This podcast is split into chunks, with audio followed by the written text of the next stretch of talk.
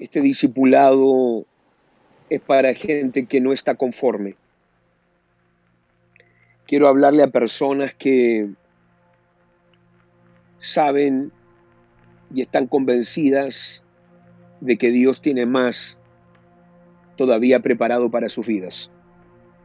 Yo estoy determinado que no me quiero ir de esta tierra sin haber desarrollado el mayor potencial posible. Yo no sé usted, pero yo no estoy conforme. Yo quiero más. Yo quiero ir más allá. Yo no yo no puedo decirte que no estoy agradecido con Dios. Cuando yo miro mi vida hacia atrás, cuando Cristo vino a mi vida y me llamó a los 16 años, hoy tengo 43 años de edad, yo no tengo sino gratitud por lo que Dios y el Espíritu Santo ha hecho en mi vida. Con todo eso, con toda la gratitud que tengo por lo que Dios ha hecho, yo no estoy conforme conmigo mismo. Yo no me quiero ir de esta tierra como estoy ahora. Yo sé que en ti, como en mí, hay depósitos de potencial que todavía no han sido desarrollados, no han sido destapados y no han sido manifestados. Dice la palabra que la naturaleza está en una expectación continua por la manifestación de los hijos de Dios. Qué tremendo que toda la naturaleza y toda la creación, dice Romanos, gime y está en dolores. Está en dolores por ver a los hijos de Dios manifestando lo que Dios ha depositado en ellos.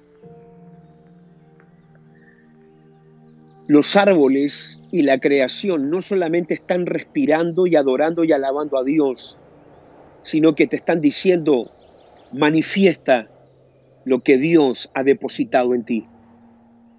Y por eso hoy este discipulado va dedicado a toda la gente que quiere manifestar potencial. Yo sé que soy literalmente un pozo de riqueza que todavía no ha sido destapado y que soy un pozo de potencial que todavía no ha sido descubierto. Y necesito que alguien me ayude. Escuche, no sé si tú sientes esto, pero que a veces necesitas ayuda para que alguien te ayude o necesitas ayuda para que alguien venga a descubrir y a destapar toda la riqueza que está guardada en tu espíritu. Quiero comenzar con una historia. Por eso se llama este discipulado, ¿quién me empujó? Hubo un eh, cheque árabe, un hombre millonario, rico, un hombre que realmente riquezas, oro, dinero era lo que más tenía. Y él quiso ponerle a la gente un desafío. El desafío que le puso a la gente fue el siguiente. Él dijo, cualquiera que pueda cruzar este río, que está lleno de tiburones o de cocodrilos, de pirañas, de alligators, que está lleno de animales que te pueden despedazar. Cualquiera que pueda cruzar este río de este lado al otro, yo le voy a dar una de las tres cosas. Lo primero que le ofrezco es oro, todo el oro que quiera. Lo segundo que le ofrezco es, si no quiere el oro, todos los terrenos que él quiera se los puedo dar. Y si no quiere los terrenos, bueno, le ofrezco a mi hija. Y cuando le doy a mi hija, no solamente le doy a mi hija, sino que le doy acceso a mi familia para que esté sentado a mi lado por el resto de sus días y esté conectado a mí y viva en el palacio donde yo vivo. Cuando él está hablando esto, se escucha de repente un splash, como que alguien se tira al agua. Y de repente hay un hombre en el agua. Y este hombre que comienza a nadar, comienza a ir de un lado, de una punta a la otra. Y mientras va nadando, va peleando con tiburones, va huyendo de pirañas, de animales depredadores, va empujando, va salvando su vida, va golpeando, va luchando por su vida y nada, nada con todas sus fuerzas, nada literalmente por su vida. Y cuando llega al otro lado, con el corazón saltando en su pecho, logró sobrevivir y cruzó de un lado al otro lado, sobrevivió el ataque de de los cocodrilos, de las pirañas, de los animales que estaban en el agua. Y cuando llega al otro lado, este cheque árabe aplaude, lo felicita, dice, wow, yo pensé que me iba a tomar mucho tiempo encontrar un hombre tan valiente como tú. Te felicito por tu valentía. Ahora dime, ¿cuál de las tres cosas tú quieres? Y le dice, le dice este hombre, ¿quieres el oro que ofrecí? Le dice el cheque árabe a este hombre que acaba de nadar y que acaba de nadar literalmente por su vida, ¿quieres el oro que ofrecí? Y este hombre le responde al cheque árabe y le dice, no, no quiero el oro. Le dice, ¿quieres entonces los terrenos que ofrecí? No, le dice, tampoco quiero los terrenos. El cheque árabe le dice entonces, tú quieres mi hija, tú quieres estar sentado a mi mesa, tú quieres tener acceso a mí por el resto de tus días, porque lo has logrado. Y el hombre le dice, no, tampoco quiero casarme con su hija. tampoco me quiero casar con su hija. No sé si la hija era fea, no tengo idea, eso es otra historia. Pero le dice, no quiero ni el oro, no quiero no quiero los terrenos y tampoco quiero su hija. Entonces, ¿qué quieres? Le dice el hombre, ¿qué es lo que tú quieres? Y él dice, yo quiero saber, lo único que yo quiero saber es quién fue el que me empujó al agua. Eso es lo único que quiero saber. Quiero saber quién me empujó. Y por eso este discipulado se llama así, ¿quién me empujó? Porque si te vamos a desarrollar en tu potencial, si vamos a desarrollar y te vamos a poder llevar a cumplir tu propósito aquí en la tierra, tú vas a necesitar a alguien que te empuje. Sí, usted me escuchó. Ese hombre anda buscando por ahí todavía quién lo empujó. Bueno, yo le tengo noticias. Si un día lo encuentra, dígale que fui yo. Ese es mi don. Yo no tengo muchos dones, pero hay un don que yo tengo, que es el don de empujar. el don de empujar, sí. Si, si ven un día ese hombre preguntando por ahí, ¿quién fue el que me empujó? Díganle, vive en Estocolmo, vive en Suecia. Y quiero decirte esto por la sencilla razón de que esa es la razón, esa es la idea, esa es la causa de por qué Dios estableció algo llamado discipulado. Dios dejó estipulado discipulado porque alguien te tiene que empujar. Alguien tiene que poder llevarte a desarrollar tu potencial y poder llevarte a ti a desarrollar tu potencial no es algo que tú vas a hacer por voluntad propia. ¿Sabes por qué tú estás tan complaciente y cómodo donde te encuentras hoy? Porque tú dices, sí, yo no quiero, yo no quiero morir así. Yo quiero desarrollar mi potencial. Si tú le preguntas a alguien si está conforme, no, no estoy conforme y no quiero morir así. Pero cuando la gente comienza a ver el precio que hay que pagar para poder crecer, para poder desarrollarse, para cumplir propósito. Cuando la gente comienza a ver el precio que hay que pagar, es ahí donde la gente se echa para atrás. Y por eso usted necesita ser discipulado, Porque discipulado no es tener un amigo. Ser discipulado no es tener una amiga. Ser discipulado implica que tú le das permiso a alguien para que te empuje a hacer lo que tú no quieres para que un día puedas obtener lo que tú deseas. Eso es discipulado. Que tú le des a alguien permiso en tu vida para empujarte a ti a hacer lo que tú no quieres para que un día puedas estar donde tú necesitas. Y es por eso que mucha gente le huye al discipulado, porque la gente por naturaleza no le gusta la presión. A la gente no le gusta ser presionada. Hay hombres que le dicen a su esposa, no me presiones. Hay hijos que le dicen a su mamá, no me presiones. Hay, hay esposas que le dicen a su esposo, no me presiones. A nadie por naturaleza le gusta la presión. La presión es incómoda. La presión angustia. La presión incomoda. Uno le huye por naturaleza a la presión. Pero te voy a decir algo, sin presión tú no vas a lograr nada significativo, importante y crucial en tu vida, en tu llamado y en tu ministerio. Por eso yo creo que es importante que usted entienda el por qué Dios permite crisis en tu vida. Hay dolores que Dios permite no porque Él te odia. Hay dolores que Dios permite porque esa es la muestra que Él te ama. Hay crisis que tú estás pasando ahora que no son otra cosa que la evidencia y la manifestación del amor de Dios hacia ti. ¿Sabes por qué? Yo te voy a decir por qué. Porque todos nosotros, cuando estamos bien, nos queremos quedar.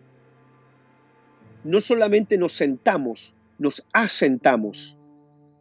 Tendemos a asentarnos en el lugar donde ya sentimos que estamos bien. Por eso me gusta el patriarca Abraham, por eso me gusta Isaac y por eso me gusta Jacob, porque eran gente que se movían en tiendas. Ellos nunca construyeron una casa, ellos se movían en tiendas porque sabían que en el propósito de Dios hay que moverse para allá y para acá. Tiendas es un principio de que yo soy moldeable en el propósito. Tienda es un espíritu en el discipulado que dice, no me voy a asentar, no me voy a construir una casa en esta etapa, voy a ser flexible en el llamado, voy a ser flexible en el propósito voy a ser sensible y voy a ser, escuche esto, sensible, pero también flexible en aquello que Dios me quiere llevar a hacer en mi vida. Hay mucha gente que perdió la sensibilidad y perdieron la flexibilidad. Y mientras más edad tú vas adquiriendo, menos flexible te pones. Y llega un momento donde uno dice, estoy bien donde estoy. Sí, tú sientes que estás bien, pero Dios, el que te creó, sabe lo que puso dentro de ti, sabe el llamado que tienes, conoce el potencial que hay en ti, sabe el ministerio que tú cargas. Y Dios dice, yo no puedo dejarte así, porque si tú te quedas donde estás, es ahí donde vas a acabar y yo sé que tú tienes mucho más que desarrollar. Y cuando vienen las crisis, una de las cosas que hacen las tensiones, las presiones, las crisis, las adversidades, las oposiciones, las luchas, las persecuciones, las opresiones, las dificultades. Una de las cosas que estas, estos, estos mentores eh, que no nos gustan mucho, mentores incómodos, mentores que no son bienvenidos a nuestras vidas, una de las cosas que hacen es que nos presionan a avanzar, nos presionan a hacer oraciones diferentes. Yo conozco gente tan mediocre que dicen, yo quisiera ser como el ladrón que murió al lado de Jesús. Ese hombre pecó hizo lo que quiso con su vida, disfrutó su vida y en el último momento se ganó el cielo. Porque Jesús lo mira y le dice, hoy estarás conmigo en el paraíso. Y hay personas de mentalidad tan barata, de mentalidad tan pobre y de mentalidad tan perdedora que ellos creen que morir así es algo loable y es algo digno. Y yo te voy a decir algo, yo por nada en mi vida quiero morir como el ladrón que murió al lado de Jesús. Yo por nada quiero ser ese ladrón. Porque ese ladrón, cuando tú midas el galardón, la recompensa y la honra que va a tener el apóstol Pablo, son dos galardones totalmente diferentes dos recompensas totalmente diferentes y dos honras en la eternidad totalmente diferentes. Y si usted dice, pero yo, yo me conformo con el cielo, tú dices eso, tú dices eso porque sencillamente no se te ha revelado el potencial, no se te ha revelado tu llamado y no se te ha revelado el reino de Dios aún. El apóstol Pablo dijo esto, he acabado la carrera o he peleado la buena batalla, he acabado la carrera, he guardado la fe. Ese es el que yo quiero ser. Alguien que en vida, porque poca gente es la que en vida logra terminar su llamado. Hay gente, que hay gente que ni cuando muere logra acabar su carrera. Poca gente, poca gente desarrolla su potencial, poca gente acaba la carrera poca gente cumple su propósito. Dios es un Dios que está empeñado en desarrollar lo que ha depositado en ti. Tú tienes demasiado, demasiadas cosas, dones, talentos, unción depositado en ti para que mueras como estás. Es peligroso cuando tú como discípulo, como líder, como pastor, pierdes la pasión por crecer. Es peligroso. Es peligroso cuando pierdes la pasión por crecer, porque el día que dejas de crecer es cuando comienzas a morir. El día que te dejas de desarrollar como líder es cuando comienza tu proceso de descomposición.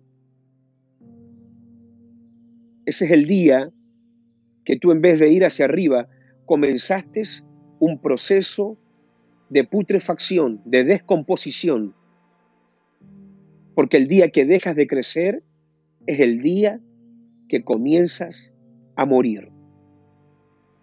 Y tú no puedes morir todavía. Hay mucho en ti. Hay mucho llamado en ti. Hay mucho potencial en ti. Y por eso el discipulado es clave. Jesús le dice a Pedro, cuando tú eras joven, tú te ceñías e ibas donde querías, pero cuando tú seas viejo, te ceñirá otro y te llevará donde no quieras. Esta es la señal de la madurez. Atención, esto es señal de madurez. Cuando tú dejas que otro te vista y que otro te lleve a lo que tú no quieres.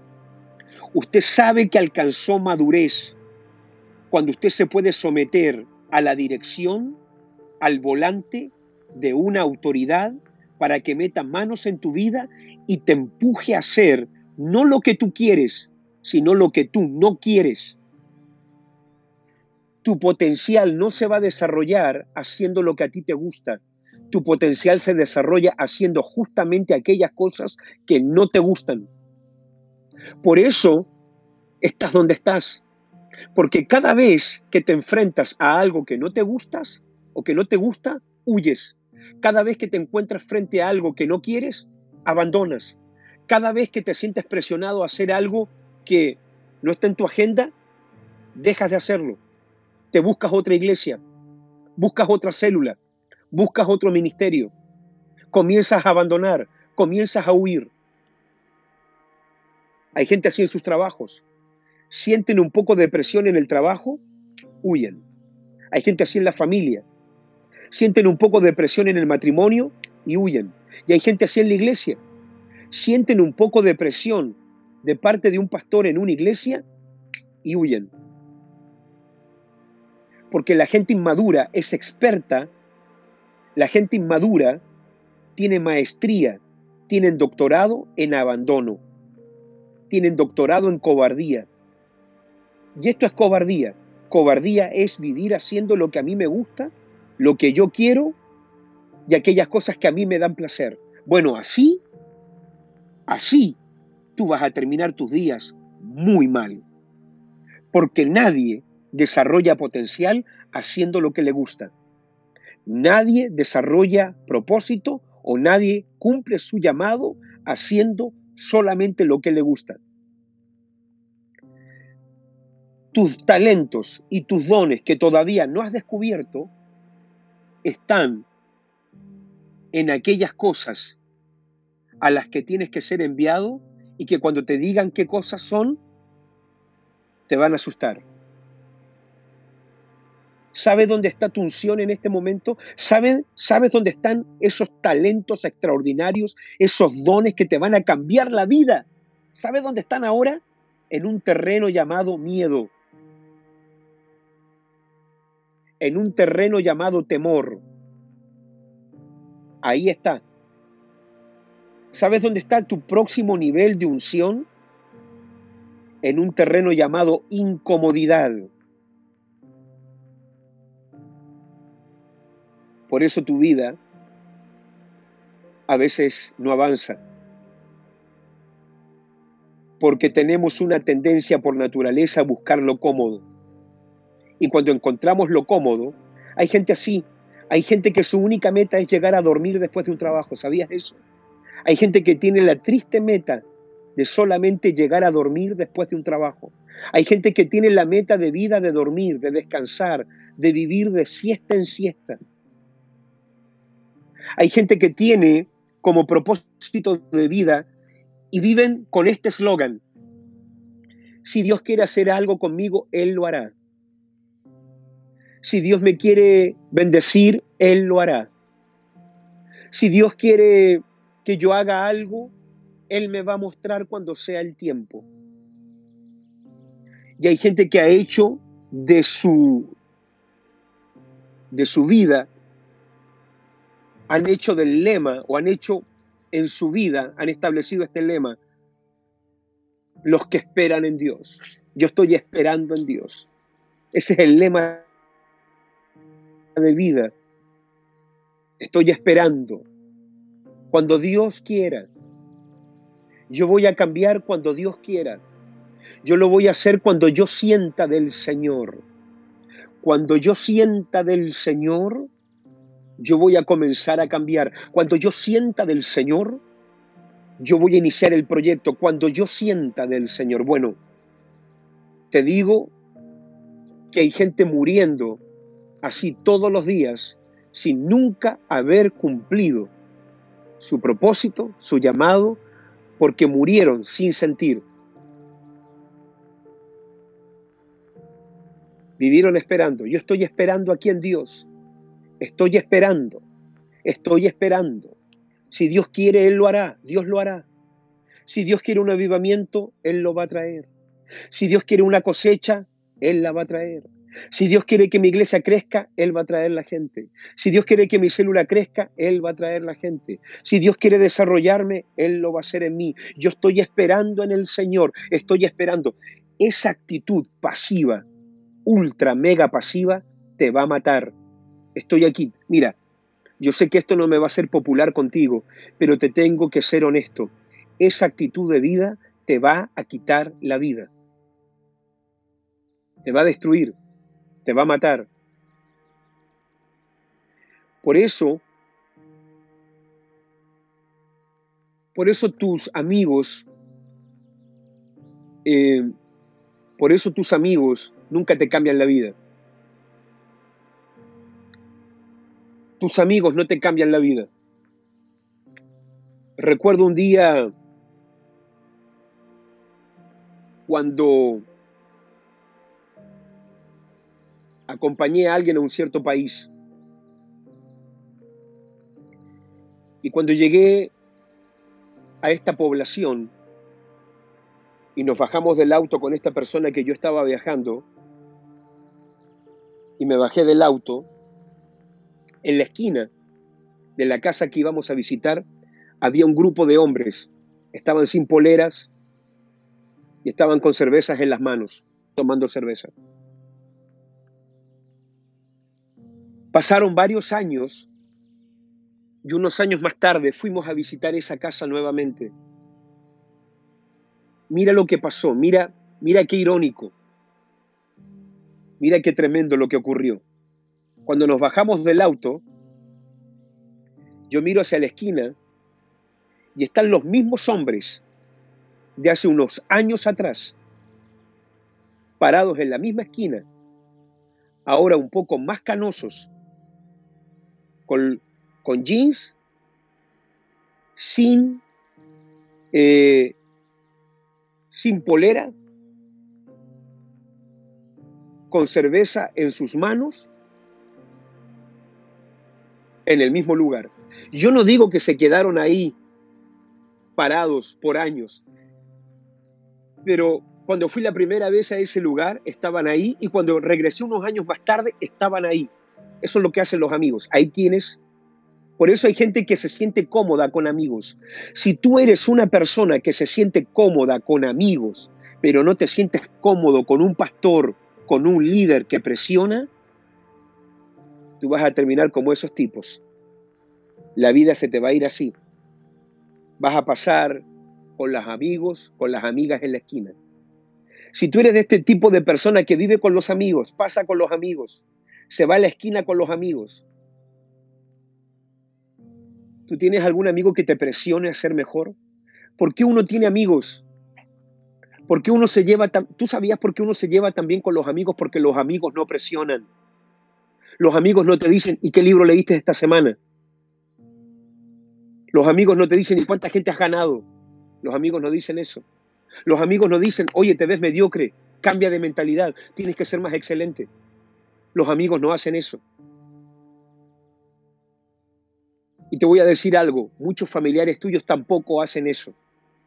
Hay, hay, muchos de ustedes que dedican tiempo calidad a amigos y a familiares que cuando te sientas con ellos, te hablan mal de la iglesia, te hablan mal del pastor, te hablan mal del compromiso, te hablan mal del llamado y tú le entregas a ellos tus oídos, tu corazón, tu tiempo y tus fuerzas. Bravo, tremenda inversión. Por eso los amigos son cómodos, porque un amigo siempre te va a decir lo que tú quieres oír. Por eso los amigos no desarrollan, porque los amigos dicen lo que tú quieres oír. Pero un líder, un pastor, un discipulador te va a empujar y te va a decir lo que tú no quieres oír, pero te va a empujar a ser mejor. Va a presionar y va a estrujar de ti. Va a arrancar de ti la mediocridad y va a presionarte a excelencia. Va a presionarte a productividad. Va a presionarte a ser mejor. Va a presionarte a desarrollar potencial. Sigue con tus amigos. Sigue, sí, yo no te estoy diciendo que no tengas, sigue, sigue saliendo con ellos toda tu vida. Pero evalúa dónde estás hoy. Evalúa dónde estás hoy, escuchando a tus amigos y escuchando a muchas a mucha familia que en vez de presionarte a ser mejor te dicen, pero no te pongas tan fanática. Estás sirviendo mucho al Señor. Está bien que uno vaya a la iglesia los domingos, pero uno no puede estar yendo a la iglesia los lunes, los miércoles. Uno, uno está bien que sirva al Señor, pero uno no puede estar sirviendo a Dios todos los días. Sigue escuchando a esa gente. Sigue escuchando a tus amigos. Sigue escuchando a familia. Tiene que haber un momento en tu vida donde tú te pones en las manos de un mentor, de un líder, Tiene que haber un momento crucial en tu vida donde tú despiertas, donde eres lo suficientemente valiente y maduro para despertar y decir, no estoy conforme, necesito que alguien me presione, necesito que alguien me desarrolle, necesito que alguien me empuje, necesito que alguien me lleve adelante. Por eso existen los pastores. Los pastores no existen solamente para abrazarte, besito, ¿qué le pasó? ¿Qué le han hecho? No. Un pastor está para tener la valentía de decirte lo que tú no quieres. Y le voy a decir algo a cualquier pastor. Pastores, el día que tenemos temor de decirle a la gente lo que necesitan oír por miedo a perderlos, hemos fracasado como ministros. El día, líderes, pastores, que nos da miedo decirle a la gente lo que necesitan oír por miedo a perderlos, hemos fracasado como líderes. Porque nosotros, los pastores, no podemos depender del rating que la gente nos ponga. A mí un día, ¿sabe lo que me dijo alguien? Estaba mi esposa ahí, estaba Leila, recuerdo. Estábamos en nuestra oficina y alguien me dijo, yo lo tenía aquí arriba usted, aquí arriba lo tenía usted. Pero con esto que usted acaba de decir, usted cayó para, hasta lo más abajo conmigo. Porque cuando la gente, tú la comienzas a presionar, tú la comienzas a exhortar, tú la comienzas a decir lo que no quieren oír, tú caes en el rating. La gente te pone rating como pastor. Por eso no es fácil ser pastor. Porque cuando la gente oye lo que quieren oír, wow, te aplauden. ¿Y qué pastor no quiere ser aplaudido? Cuando la gente, tú le das una prédica que ellos querían oír porque encaja con su agenda, encaja con lo que ellos quieren, encaja con sus deseos, la gente dice, wow, qué lindo el pastor que tenemos. Y está bien, hay veces que vamos a hablar cosas que van a ser de bendición, pero también no estamos ahí como pastores solamente para eso. Hay momentos donde hay que confrontar, hay que decir la verdad en amor. A veces hay que decir las cosas como son. Hay mediocridad en esta área. Tienes temor en esta área. Eres cómodo en esta área. Eres flojo en esta área. Vas a destruir tu familia en esta área. Si sigues de esta forma, vas a acabar con tu propia vida, vas a acabar con tu célula, vas a terminar tu vida como un perdedor o vas a terminar tu vida no desarrollando tu potencial. Si tú sigues de esta forma, no tienes un buen futuro, pero si cambias y si hacen las cosas de forma diferente, Dios va a poder cumplir el llamado que tiene contigo. Hay un momento donde uno a la gente le va a tener que decir las cosas como son, no porque uno rechaza a la gente, sino porque uno los ama tanto que uno tiene la valentía de decirles a ellos no solamente lo que quieren oír, sino lo que necesitan escuchar. Esto se llama discipulado. Por eso el discipulado de hoy se llama ¿Quién me empujó? ¿Quién me empujó? Tú necesitas a alguien que te empuje hoy.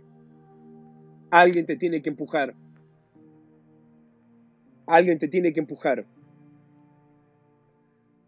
Cuando yo veo que a alguien le da temor a algo, ese es mi don. Yo tengo el don, no sé si será un don de la Biblia, pero esto es un don que yo tengo. Cuando yo descubro algo que te da miedo, yo te voy a lanzar. y si tú me pides ayuda, yo te voy a hacer así, vamos, tú puedes, vamos, tú puedes, esfuérzate, sigue adelante, tú puedes, Dios está contigo, vamos. No tengas temor, vamos, Dios va contigo.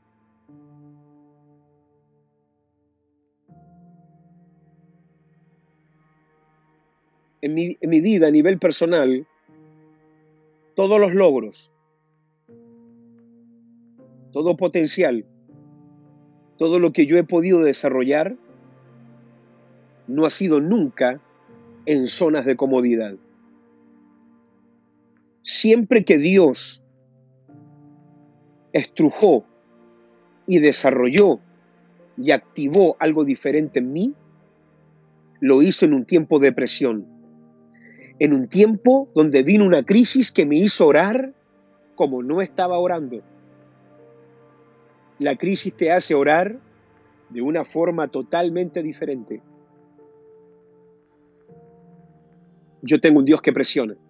Yo escuché a alguien en estos días decir Dios nunca te va a obligar a hacer lo que tú no quieras. Sí, y es verdad. Pero cuando el llamado se te revela, el llamado sí obliga. Y eso es bíblico. Por eso Pablo habla de la impuesta necesidad. Pablo, el apóstol, dice, porque me es impuesta necesidad. El llamado es una impuesta necesidad. Me metieron la necesidad de algo que no andaba buscando. Me metieron algo que no quería. Me metieron algo que yo no pedí. Me metieron algo que yo no buscaba. Me es impuesta necesidad. Eso es el llamado. Una necesidad que me la obligaron. Es una obligación, pasión. Es una mezcla de no lo quiero hacer, pero si no lo hago me muero. No siempre lo quiero hacer, pero esto es lo que me da vida.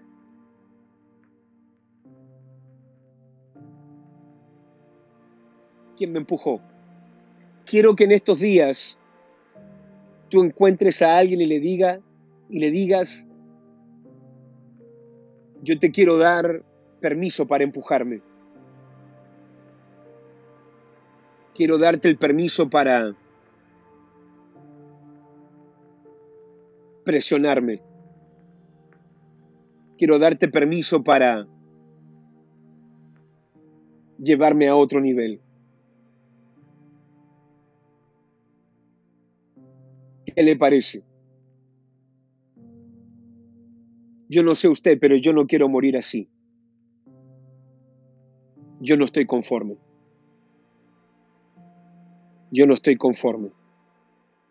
Yo quiero más. Yo quiero más.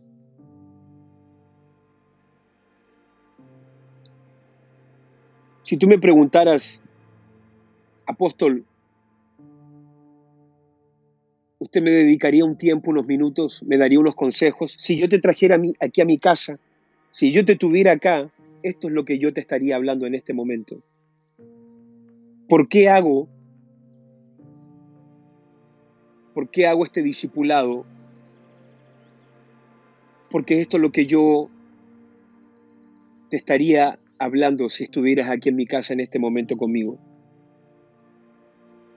yo te, te presionaría a ser mejor, te presionaría a desarrollar más tu potencial, te presionaría a entrar en terrenos de incomodidad. ¿Tú crees que para Pablo todo fue fácil? Todos los hombres de Dios en la Biblia tuvieron un momento de alta presión ¿Tú crees que Moisés quería entrar en el llamado o fue presionado? Moisés dijo a la primera, yes, yo sabía que me iban a llamar. Fantástico, esto es lo que yo quería. Yes. ¿Tú crees que Moisés dijo eso? Moisés no hallaba la forma de huir. Moisés no hallaba la forma de escapar. Moisés tiene que haber dicho, ¿por qué me metí en esto?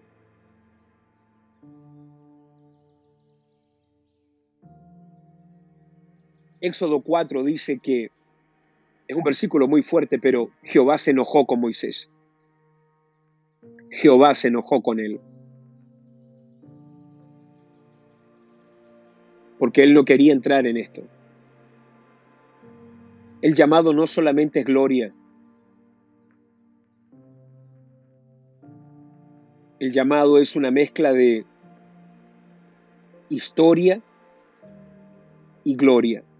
A veces amargas historias, pero también maravillosas glorias.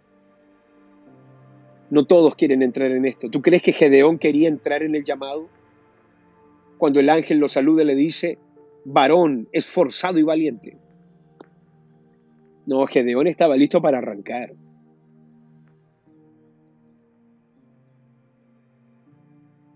¿Tú crees que Jesús, aquí en la tierra, siempre sintió de hacer lo que hizo? ¿Tú crees que Él sintió de hacer todo lo que hizo? No. Tuvo que ser presionado. Sí, aún Jesús tuvo que ser presionado. ¿Cómo lo sé? Bueno, lee la oración que él hace en el huerto de Getsemaní. Padre, si es posible, pasa de mí esta copa. Si es posible, saltémonos este peldaño. Si es posible, pasemos por alto este dolor que viene. Si es posible, que este sufrimiento que me espera, mejor demos vuelta a la hoja y vayamos directo al siguiente capítulo. Padre, si es posible que pase de mí esta copa, pero que no se haga mi voluntad, sino la tuya. Qué tremendo que en el huerto de Getsemaní el Padre no le responde a Jesús nada.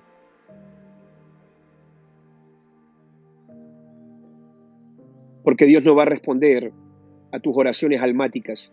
En el huerto de Getsemaní, lo que quiere huir de Jesús es el alma.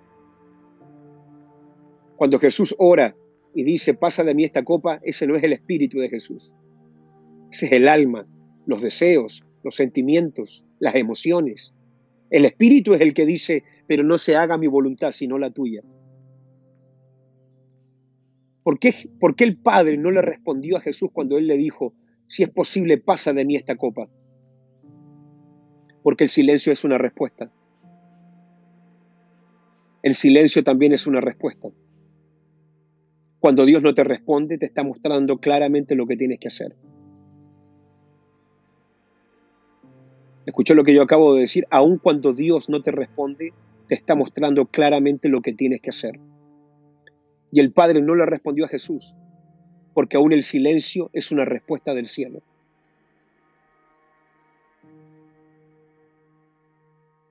¿Tú crees que el apóstol Pablo sintió de hacer todo lo que él hizo? No. El llamado expresión el discipulado es presión, el ministerio es presión, pero no es una presión sin propósito, es una presión con propósito, porque Dios te presiona para crecer, Dios te presiona para desarrollarte, Dios te presiona para purificarte, Dios te presiona para mejorarte, Dios te presiona porque Él te creó, Él te llamó y Él sabe lo que puso dentro de ti. Esta es la cosa que a veces nosotros somos los que no sabemos ni entendemos lo que tenemos dentro. Si tú supieras el potencial que tienes, tú te valorarías mucho más de lo que valoras tu vida hoy. Si la juventud supiera cómo Dios les creó, lo que Dios ha puesto en sus vidas, el llamado que tienen, el potencial que cargan, no se andarían acostando con cualquier persona. No andarían teniendo una pareja aquí, una pareja allá. No andarían gastando sus vidas en las noches. No andarían gastando sus vidas de forma desordenada. No andarían destruyendo su cuerpo con vicios. Si la gente supiera el llamado y el potencial que tienen, la gente valoraría su vida mucho más. ¿Por qué la gente no valora su vida? Porque no saben lo que son, no, no entienden lo que cargan por dentro, no conocen el ministerio que, que cargan en su espíritu, no saben el llamado que, han, que, que les ha sido depositado en el espíritu.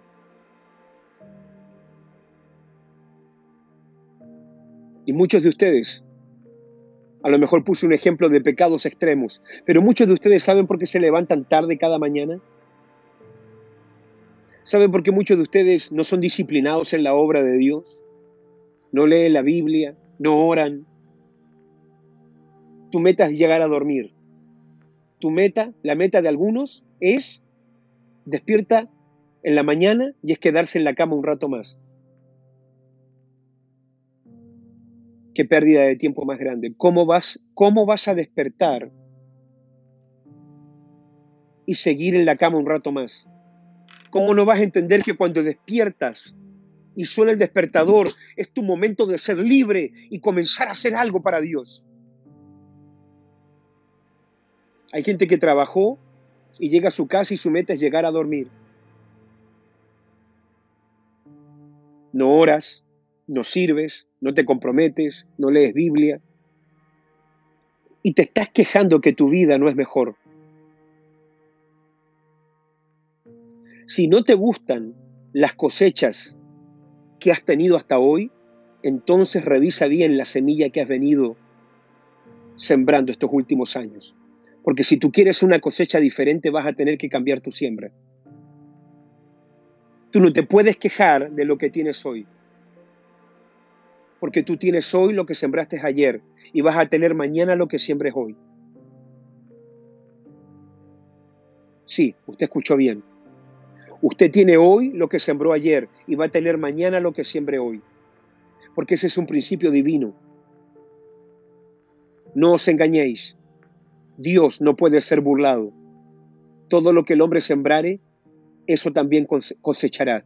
Porque el que siembra para la carne de la carne segará corrupción, pero el que siembra para las cosas del Espíritu del Espíritu segará vida eterna. Solamente alguien que vive en un autoengaño y en un intento de engañar a Dios se puede quejar de la vida que tiene hoy y no revisa la semilla que ha venido sembrando de compromiso, servicio estos últimos años. Yo te amo no pienses y no creas que mi intención es rechazarte con todo lo que te estoy diciendo. Pero hay momentos en la vida donde alguien te tiene que empujar. Por eso este discipulado, ¿cómo se llama? ¿Cómo se llama este discipulado? ¿Quién me empujó? Si tú no encuentras a alguien que te empuje, si tú no encuentras urgentemente a alguien que te empuje, a alguien que te presione a leer más libros, a alguien que te presione a evangelizar, a alguien que te presione a ser un líder, a alguien que te presione a predicar en las calles, a alguien que te presione a ir a una vigilia, a alguien que te presione a levantarte de madrugada a orar. Si tú no logras encontrar, si tú no buscas y encuentras a alguien que te presione, tú no te maravilles de que te vayas de esta vida como el ladrón de la cruz. A lo mejor hasta el ladrón de la cruz alcanzó a desarrollar en ese ratito más potencial de lo que gente ha desarrollado en estos últimos 10 años de su vida. Deja de ver tanta televisión. Deja de jugar tanto Fortnite, PlayStation. Hace algo con tu vida. Deja, deja de jugar con tu vida. Pablo dice, cuando yo era niño, hablaba, pensaba, juzgaba como niño, mas cuando fui hombre, dejé, dejé, tienes que dejar las cosas de niños. Estás perdiendo tu vida. Cada día se te están yendo horas que nunca vas a recuperar. Cada semana estás perdiendo días que nunca más van a volver. Cada mes se te están yendo semanas que nunca más regresarán. Y cada año se te están yendo meses que nunca más volverán. Aprovecha tu tiempo. Hoy no volverá nunca más. Este hoy no volverá nunca más. Hay días que vas a tener que leer y no sientes de leer. Hay días que yo me levanto a orar y no siento de orar. No siento ganas de orar y no oro porque siento. Oro porque lo necesito. Oro porque honra a Dios. Y oro porque he desarrollado una disciplina. Hay días donde no quiero leer Biblia, pero lo hago porque lo necesito. Hay días donde no quiero leer libros, pero lo hago porque lo necesito. Hay días donde no quiero hacer ciertas cosas.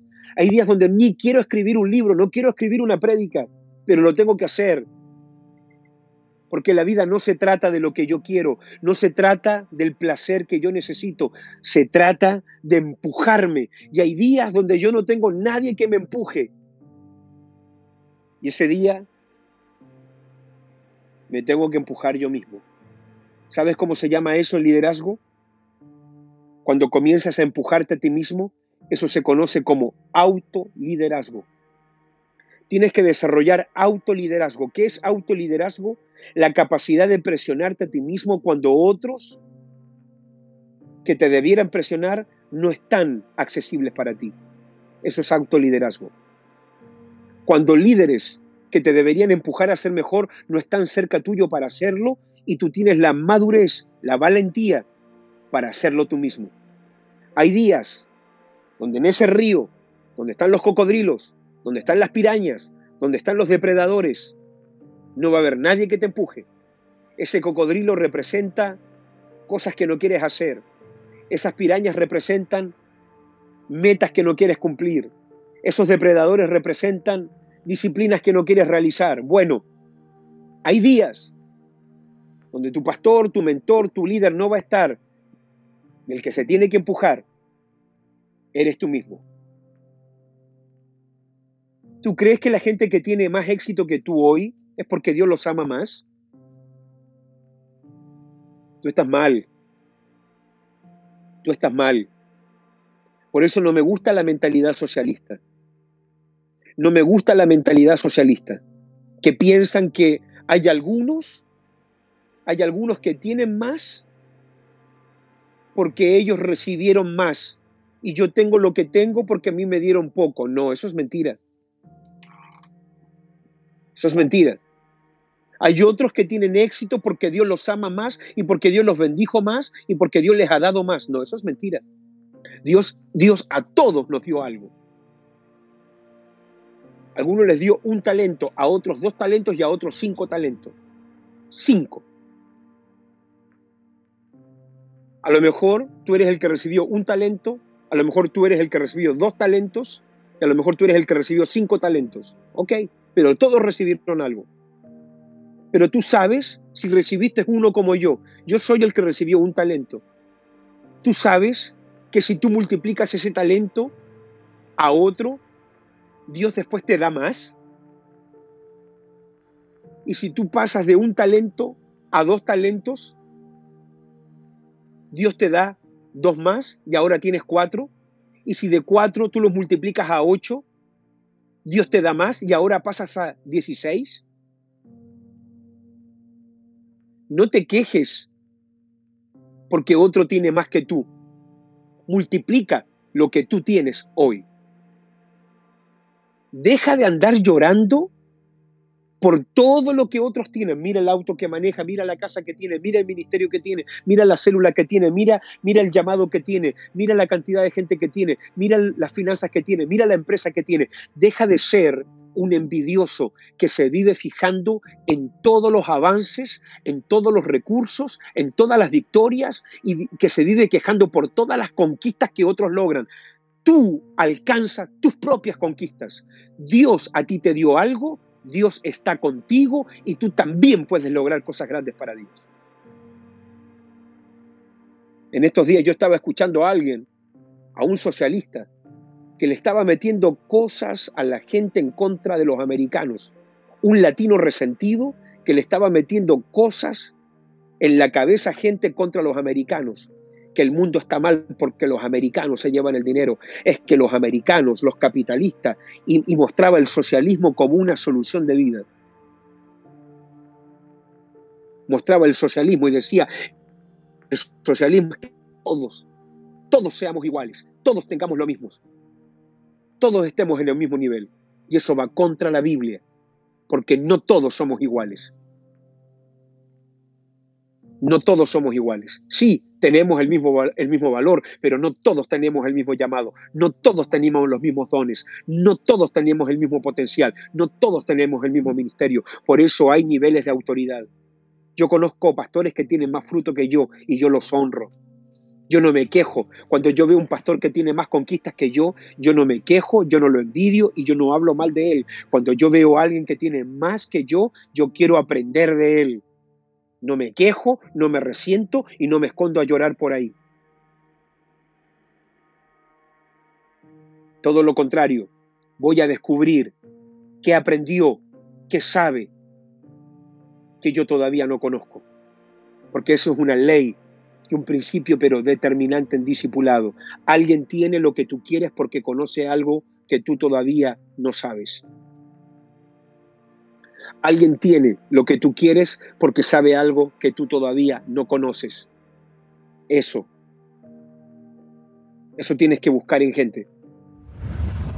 Esperamos que la palabra de Dios te haya bendecido, pero ante todo te haya transformado. Queremos que nos puedas seguir en redes sociales. Suscríbete a nuestro canal de YouTube. También lee y comparte los materiales que ponemos en Facebook y también en Instagram. Así que se parte de todo este mover de gloria.